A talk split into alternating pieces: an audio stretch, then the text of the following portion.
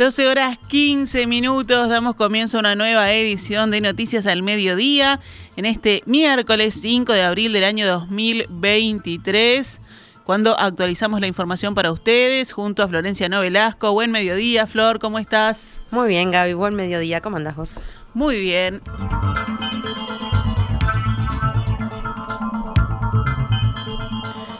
A pesar del receso parlamentario por semana de turismo, las negociaciones por la reforma de la seguridad social continúan. Más allá de las reuniones mantenidas entre el presidente Luis Lacalle Pou y el líder de Cabildo Abierto, Guido Manini Ríos, el acuerdo no se concreta. En el encuentro, el primer mandatario y el senador cabildante intercambiaron posiciones en torno a algunos pedidos de Manini Ríos para que sus diputados levanten la mano en la votación. Sin embargo, el presidente le manifestó que hay temas que son innegociables, según dijeron fuentes a subrayado. Por ejemplo, los años contemplados para el cálculo de la jubilación, tomar los últimos 25 y no los últimos 15, como pide Cabildo Abierto, y la habilitación a las AFAPs a invertir fondos en el exterior, algo que los liderados por Manini Ríos no acompañan. El líder político adelantó que su partido dará una respuesta oficial en los próximos días. Mientras tanto, el general escribió en su cuenta de Twitter hoy. No tiene sentido que exportemos capital al extranjero a bajas tasas de interés y con riesgos desconocidos, para luego ir sombrero en mano a los centros financieros del extranjero a pedir nuestro propio dinero a un costo mucho mayor y con condicionalidades. En la semana próxima se retomará la actividad parlamentaria y la discusión continuará en la Comisión de Diputados. El senador nacionalista Gustavo Penades le envió una carta a la vicepresidenta Beatriz Argimón en la que pide que le dé trámite urgente a un eventual pedido de desafuero en su contra, si así es solicitado por el Poder Judicial en torno a las acusaciones que lo involucran. En la carta, que fue difundida por su equipo de prensa, Penades alude a circunstancias de público conocimiento y aclara que no formulará ante el pedido de desafuero oposición de ningún tipo. Más allá del pedido, todo quedará en manos de sus colegas. Ni, ni Penadez ni ningún senador puede renunciar a sus fueros. Eso deberá ser solicitado primero con causa fundamentada por parte del Poder Judicial y luego definido por la propia Cámara, que deberá tener una mayoría calificada de dos tercios. Penadez fue acusado por la militante nacionalista Romina Celeste, quien lo señaló de haberla explotado sexualmente cuando era menor de edad. Al día siguiente, el senador rechazó que hayan ocurrido esos hechos en una declaración ante la prensa. En las últimas horas, nuevas acusaciones efectuadas por otras presuntas víctimas apuntaron contra el legislador.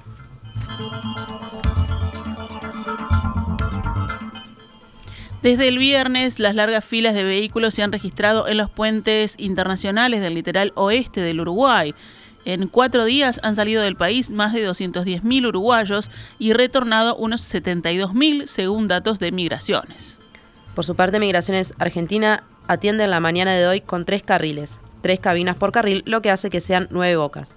El jefe de migraciones del Puente Internacional de Fray Ventos, Jorge Graciani, dijo al programa Arriba Gente de Canal 10 que el 60% del movimiento se origina en el litoral oeste entre Colonia y Salto y señaló que hay escasez de personal importante en Migraciones Uruguay.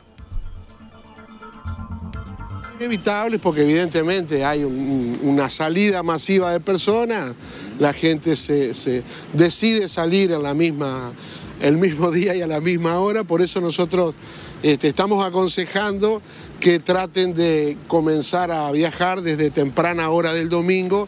Nosotros a partir de las 5 de la mañana tenemos carriles suficientes como para atender un flujo importante. Vamos con otras noticias del panorama nacional.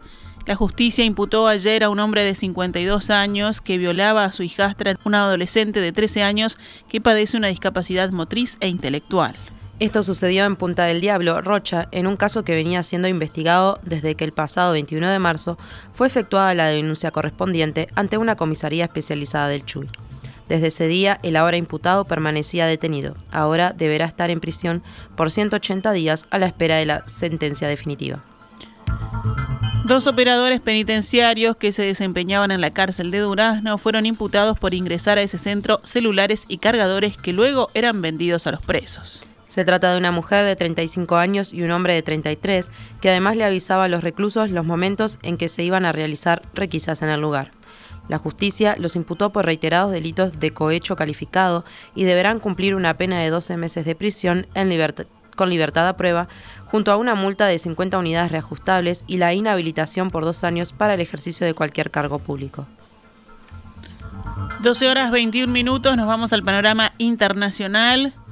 El secretario general de la Organización del Tratado del Atlántico Norte, la OTAN, Jens Stoltenberg, aseguró hoy que China sostiene la economía de Rusia al permitirle sobrellevar las sanciones por la guerra en Ucrania. En momentos en que Pekín y Moscú están presionando contra el orden internacional basado en reglas, es aún más importante que sigamos unidos, dijo Stoltenberg en una conferencia de prensa al fin de una reunión de ministros de Relaciones Exteriores de la OTAN. El secretario general reiteró la advertencia de la alianza militar a China sobre la posibilidad de que pase armamento a Rusia para utilización en Ucrania, pero añadió que la OTAN no ha podido confirmar que tal escenario se haya cumplido. China sabe que habrá graves consecuencias si lo hace, señaló.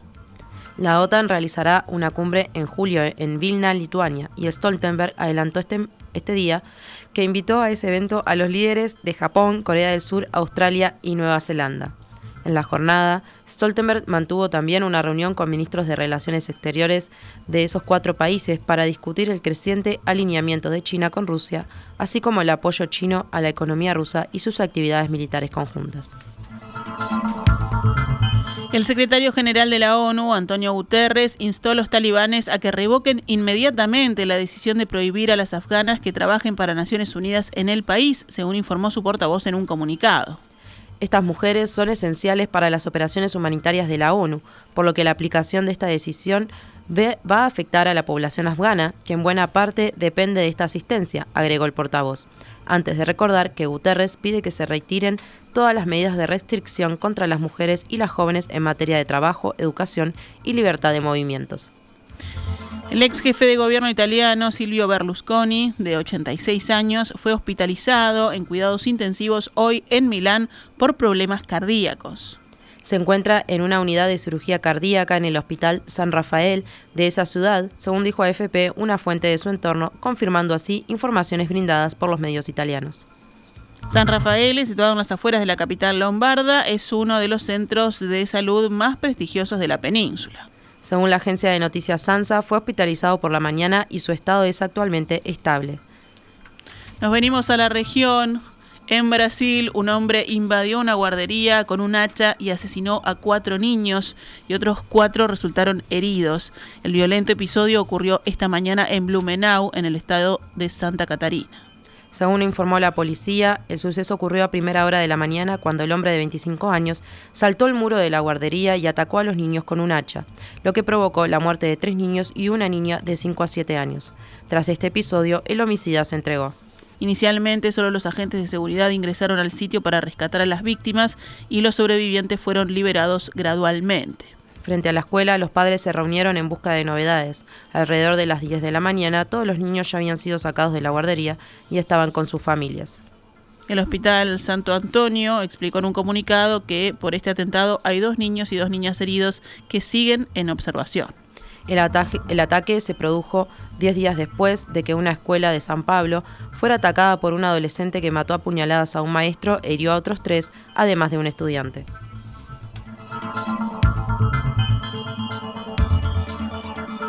Cerramos con el panorama deportivo. Nacional venció como visitante 2 a 1 a Metropolitanos de Venezuela y picó en punta en la apertura del Grupo B de la Copa Libertadores. El empate a un 1 a 1 entre Internacional de Porto Alegre e Independiente Medellín dejó a los tricolores como líderes en solitario ayer en la primera fecha. Peñarol, en tanto, debutará hoy en la Copa Sudamericana e irá a Brasil, donde se medirá con el América Mineiro. El partido se disputará a partir de las 21 horas en Belo Horizonte. El grupo de los carboneros lo complementan Defensa y Justicia y Millonarios.